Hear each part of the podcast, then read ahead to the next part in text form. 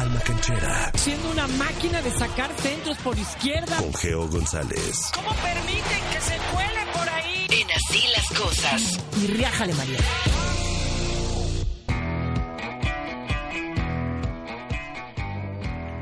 Tres, dos, uno. Buenos días. ¿Sí está Geo? Yo, yo, Ah, Ay, no, pero ¿qué pasó? Memo. No le subí. Ay, Memo. Memo, te tenía pasó? censurado, entonces no escuchamos el buenos días. Tres, No, dos, ¿qué le pasa? uno. Buenos días. mi Menos querida. a Memo. Exacto. Menos a Memo. mi querida Geo, ¿cómo estás? Bien, bien. Oigan, quiero platicarles que ayer, ¿se acuerdan del equipo del Angel City Football Club femenil de los Estados Unidos? No. Un poco de la historia. ¿Quién es eh, en parte dueña de ese equipo? Natalie Portman, junto Ah, con sí. Serena sí, Williams. Sí, recuerdo. Sí, ya. ahorita perdónanos, Junto con perdónanos. Discúlpanos, Perdónanos, discúlpanos, ya. O sea, Serena y su esposo y otras personalidades formaron ese equipo de fútbol que, bueno, ya, ya participó en la Liga de los Estados Unidos. Su primera, tem- primera temporada quedó en octavo lugar. Y ayer jugó contra las Águilas del América. Ok. ¿Y cómo le fue? No, pues al América le fue mal. Perdió 3-0. Ah, no, bueno. Pero hablamos un poco de los caminos que está tomando también la Liga, ¿no? Caminos de la vida. Ah, Ajá. de, la, Exacto. de la liga, dijiste. De la liga, sí. De la Los Liga y de la vida de la también. liga. De la vida de la Liga. Ajá. Muy bien.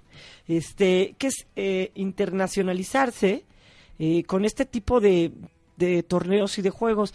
¿Por qué le está interesando a Estados Unidos jugar contra la Liga Femenil en México? ¿Por qué? ¿Por qué? No tenemos métodos. ¿Por qué? Bueno, encontraron que el modelo de, de, de negocio que hacen con la selección varonil y con algunos de los equipos varoniles también de jugar en Estados Unidos está llamando pues mucho al público, o sea, los, los paisanos, muchos de origen mexicano, eh, encuentran también este vínculo con México, pero también con el fútbol femenil lo han ido siguiendo a través, bueno, de las transmisiones que, que se hacen de diferentes cadenas aquí en México y, lo siguen mucho.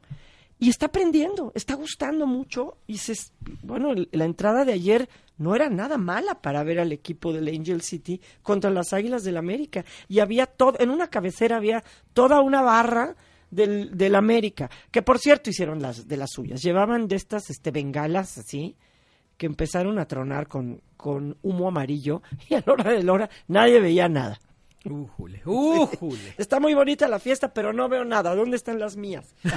Este, y creo que han en- encontrado esa, pues esa ventana también, nuestro fútbol femenil, y eso, como lo platicaban ayer con Mariana, creo que le, le todo le va aportando a, pues este sentido de comercializar más la liga para que todas las jugadoras, no solo algunas, puedan vivir de Sí, jugar claro. fútbol. Ujú.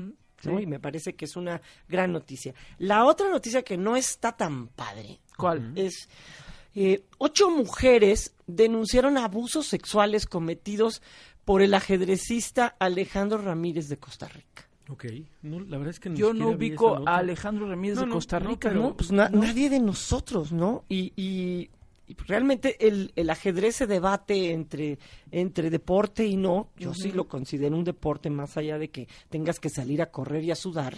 Eh, y resulta sí, que varias viendo, de sí, ellas... lo estoy viendo, fíjate, es una nota de, de Luis Pablo Boregar que publicó en el diario El País. Ocho mujeres denuncian abusos sexuales cometidos por el ajedrecista costarricense Alejandro Ramírez, el cual tiene, tiene, vaya, notoriedad mundial, Alejandro Ramírez, porque se convirtió a los 15 años en, digamos, promesa del ajedrez mundial. Ya era una figura desde que tenía 15 años. Se convirtió en el primer gran maestro del ajedrez salido de Costa Rica. Y, imagínate, o sea, este erudito en el ajedrez y lo que cometió, este abuso que cometió, lo cometió con ajedrecistas menores de edad, 11, 12, 14 años. Y verdad. esto sale a la luz gracias Sí, a que fíjate, una de las campeonas... Jennifer Shahade, no sé cómo se pronuncia, este, que es una, una ajedrecista, está compartiendo aquí su testimonio, por ejemplo. Órale. Eh, ella, eh, que mm, ha, ha sido campeona, es la que ha ayudado a las mujeres a que denuncien, ah, ya. ¿no? Este y que ade- y además aquí está lo más, o sea, esto es gravísimo, pero otra cosa que también es muy grave y que lo permite es que la Federación lo sabía. estaba al tanto. Pues sí, un O caso sea, más. lo decíamos el otro día, el presidente de la Federación Francesa de Fútbol renunció y está siendo acusado por acoso sexual y maltrato a mujeres. y, y decíamos, eh, lo que pasó con Estados Unidos, eh, lo que pasa en, bueno, hasta México le, le tocó, ¿no? Y, y dices, el fútbol está cambiando. Sí, ya es hora de que los que dirigen el deporte empiecen a cambiar. Porque cuántas denuncias no vimos que están ahí y que las han este, puesto abajo del tapete. Y se hacen güeyes, la verdad, porque, Pues sí. porque se ayudan sí. entre ellos, se tapan entre ellos, no quieren pegarle al negocio. Y aquí voy a vincular otra muy mala noticia. Eh, a Tiger Woods lo están, eh, lo está denunciando y mm, lo quiere demandar una exnovia eh, por abuso sexual Ajá. pero lo que nos enteramos es que a raíz del escándalo de esta adicción sexual que manifestó Sí, sí, eh, que se ha Tiger documentado, sí. Eh, lo que le recomendaron sus abogados, o sea, no es cúrate, hijo, es hazles firmar contratos de confidencialidad. Sí, de non-disclosure, sí. Sí, previo, Sí, a, previo previo, a- a... cualquier rela- relación. O sea, pero Sí. imagínate, en lugar de decir, güey, te tenemos que, cu- que- que curar, no, mejor hay que hacer que aquellas acepten no decir nada. ¿Qué es eso? Entonces, una y- de ellas está Y eso lo veíamos en el caso de Harvey Weinstein y en el caso de un montón más, sí, la verdad sí.